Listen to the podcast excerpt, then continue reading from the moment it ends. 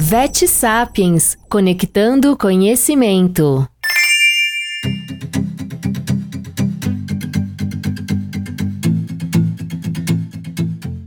Olá, colegas médicos veterinários, ouvintes Vet Sapiens, tudo bem? Hoje eu vou falar um pouco sobre hemograma completo, hemograma automático e analisar sobre a minha ótica pessoal e profissional o que é mais vantajoso mesmo. Bom, então vamos lá.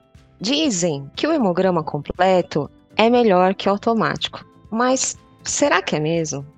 Olha, depende. Eu acho que depende muito do ponto de vista.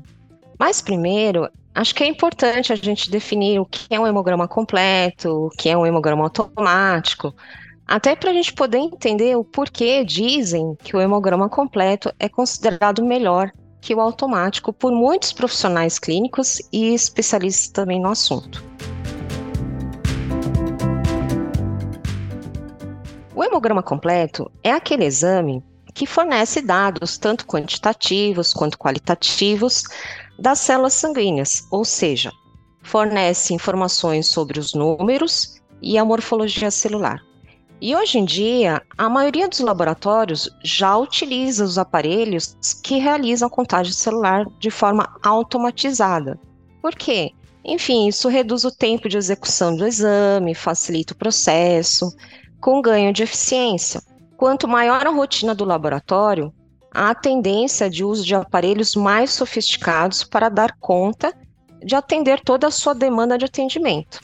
Dessa mesma amostra de sangue que se faz a contagem, se faz um esfregaço sanguíneo, esse esfregaço é corado e o exame progride para uma avaliação microscópica e analítica da distribuição e morfologia celular.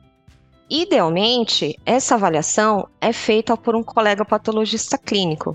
E, resumidamente, isso é um hemograma completo. Já aquele que conhecemos como hemograma automático em nosso meio, se trata de uma contagem celular feita através também de um aparelho, só que de menor tamanho, de custo mais acessível, mais simples, ou seja, mais fácil de ser manuseável. Não necessitando necessariamente de um patologista clínico bem treinado no local. A amostra de sangue é então colocada no aparelho a gente aperta um botãozinho e o aparelho faz todo o resto sozinho. Só após alguns minutos e pss, vá lá, rapidamente, o aparelho imprime o resultado com a contagem de células e valores de referência para a espécie do paciente em questão. Além da facilidade, os aparelhos automáticos auxiliaram a rotina de todos nós que trabalhamos com atendimento de casos de urgências e emergências, esses casos podem aparecer a qualquer momento, né? Mesmo naqueles em que os laboratórios se encontram fechados, e essa talvez seja a maior vantagem. Todas essas características e facilidades hoje, o que a gente observa então é que várias clínicas, hospitais e serviços de internação 24 horas aderiram à ideia e hoje esses aparelhos tomaram boa parte do mercado. É a nossa atual realidade. Então, em ambos os casos, a tecnologia parece vir para nos ajudar, porque os aparelhos automáticos, eles auxiliam na otimização e eficiência do nosso trabalho, conforme a situação ou o tipo de atendimento de cada um.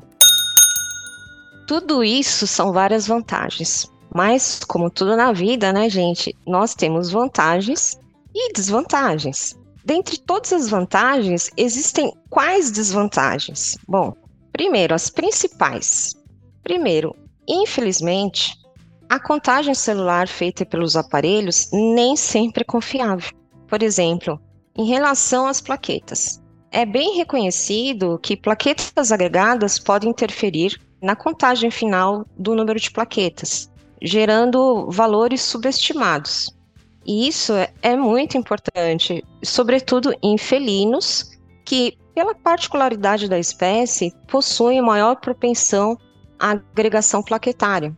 E mesmo nos cães, se por uma coleta, por exemplo, dificultosa e ocorrer a agregação plaquetária, a contagem automatizada pode resultar no número muito baixo de plaquetas, que acaba por induzir ou aumentar o risco de indução de um diagnóstico inadequado de trombocitopenia.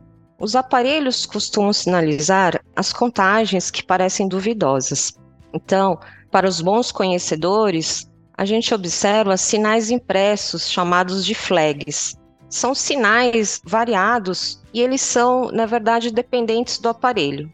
Mas se você pegar seu hemograma automático, se você tiver o aparelho na clínica, observa se do lado dos números aparece algum sinalzinho, como por exemplo, um asterisco. E ele aparece, por exemplo, do lado do número de plaquetas, indicando possível erro. É como se o aparelho nos dissesse assim: olha, se eu fosse você, eu não confiava muito em mim, não.